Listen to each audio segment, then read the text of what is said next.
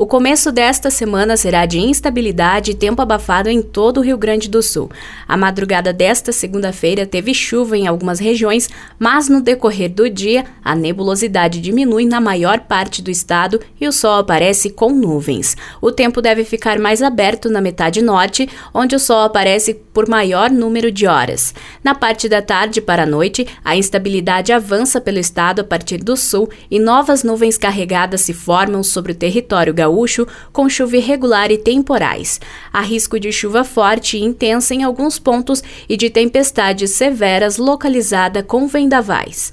Assim como nos últimos dias, a segunda-feira será quente e abafada com calor mais intenso na metade norte. Em Caxias do Sul, o dia terá sol e chuva. A mínima será na casa dos 21 graus e a máxima chega aos 31 graus. Da central de conteúdo do grupo RS Com, repórter Alice Correa.